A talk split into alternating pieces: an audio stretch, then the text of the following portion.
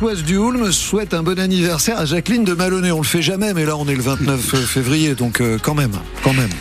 Sur les routes, en ce 29 février pas de problème particulier de circulation, on est plutôt pas mal. Ce sont euh, évidemment les les vacances scolaires. On a beau être jeudi, pas de problème de circulation. Attention, cette nuit, ça va souffler assez fort, nous annonçons, et en Manche, on craint même la, la tempête en mer. Ça commencera déjà en fin de journée. Le ciel, si vous avez encore quelques éclaircies ce matin, elles ne vont pas résister, le ciel se couvre, et la pluie revient dans l'après-midi. La douceur l'emporte aussi, des températures jusqu'à 14 degrés. À demain, Michel. Moi, je reviens demain aussi, oui, à demain.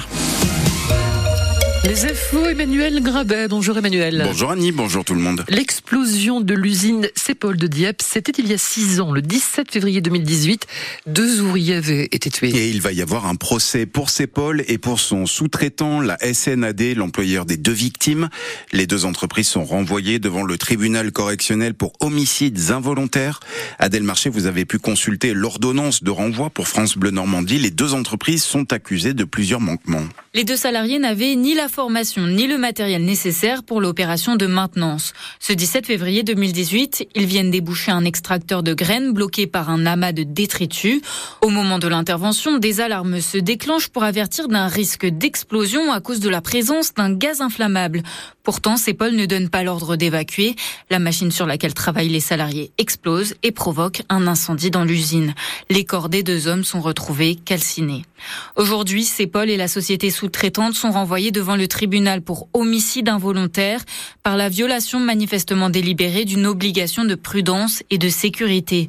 En revanche, aucune personne dans ces entreprises n'est poursuivie individuellement. Le tribunal a prononcé un non-lieu sur ce sujet. Après le drame, l'usine a été reconstruite en un an et demi, mais le gaz qui a provoqué l'explosion n'est plus utilisé. L'entreprise Diepois s'est agrandie et compte 20 salariés de plus qu'en 2018. Et vous lirez sur francebleu.fr la réaction de l'avocat d'une des familles de victimes. Il parle d'une demi-victoire avec ce renvoi en correctionnel. Il regrette que les entreprises soient poursuivies pour faute simple et pas pour faute caractérisée, ce qui leur fait encourir des peines moins lourdes. L'ancienne maire de Cantleux, Mélanie Boulanger, sera jugée du 27 mai au 24 juin prochain.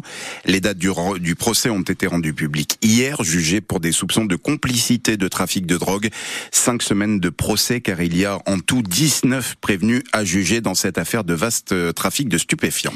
Nos sénateurs de l'Eure et de la Seine-Maritime ont quasiment tous voté pour l'inscription de l'IVG dans la Constitution. À l'image de leurs collègues, hier soir, 267 sénateurs ont voté pour, dont la communiste de la Seine-Maritime, Céline Brulin.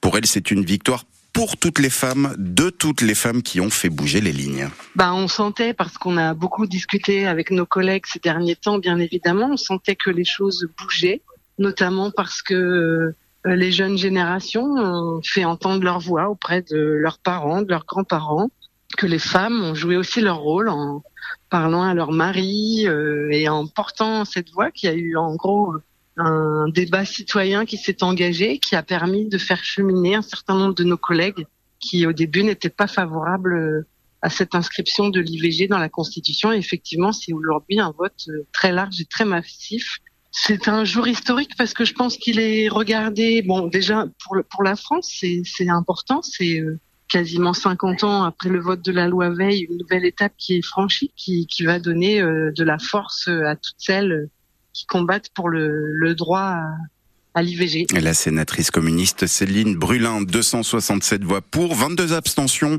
dont les centristes Catherine Morin de Sailly de Seine-Maritime et Hervé Moret de l'Eure, et 50 voix contre, dont la sénatrice LR de l'Eure, Christina Pluchet.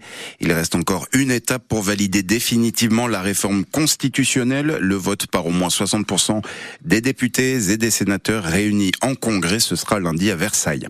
Pour la troisième année de suite, les comptes de la SNCF sont dans le vert. Le groupe a dévoilé ses résultats 2023 hier, chiffre d'affaires en hausse, près de 42 milliards d'euros et un bénéfice d'un milliard 300 millions d'euros. Là, c'est inférieur à 2022.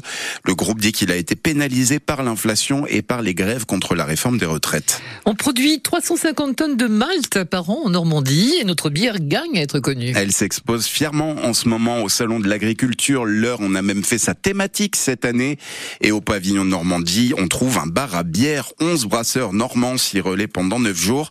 Et les Normands qui visitent le salon se sont pressés pour goûter. France Bleu Normandie leur a tendu le micro. Eh ben, elle est bonne, elle a, elle a un bon goût, elle, a, elle est assez brute. Bien sûr qu'elle est bonne, un- elle est magique. Déjà, elle est excellente. Là, franchement, je découvre. Nous, on était surtout venus au stand pour euh, les crêpes, donc euh, voilà. Mais là, euh, oui, belle découverte du coup euh, de cette New England IPA que je suis en train de boire. Et alors, elle est comment? Euh, alors, on est sur des belles notes euh, d'agrumes. On sent aussi l'ananas, mais euh, non, une bière qui est assez ronde en bouche et euh, voilà très agréable. euh, voilà, je recommande. À déguster, elle était plutôt bonne. On est un peu chauvin et on pousse, euh, on pousse vraiment jusqu'au bout. Alors on goûte. On a ramené le Mont-Saint-Michel, donc autant ramener tout, quoi. Des Normands chauvins au Salon de l'Agriculture au micro de Marianne Naquet. Et puis c'est le coup d'envoi de la saison 2024 de Formule 1. Aujourd'hui, le Grand Prix de Bahreïn commence avec euh, les deux premières séances d'essais libres à 12h30 et à 16h. L'occasion pour nos pilotes normands Esteban Ocon et Pierre Gasly de tester en conditions réelles la nouvelle A524, la nouvelle Formule 1 d'Alpine. Les choses sérieuses, ça commence demain avec les qualifications et samedi la grande course.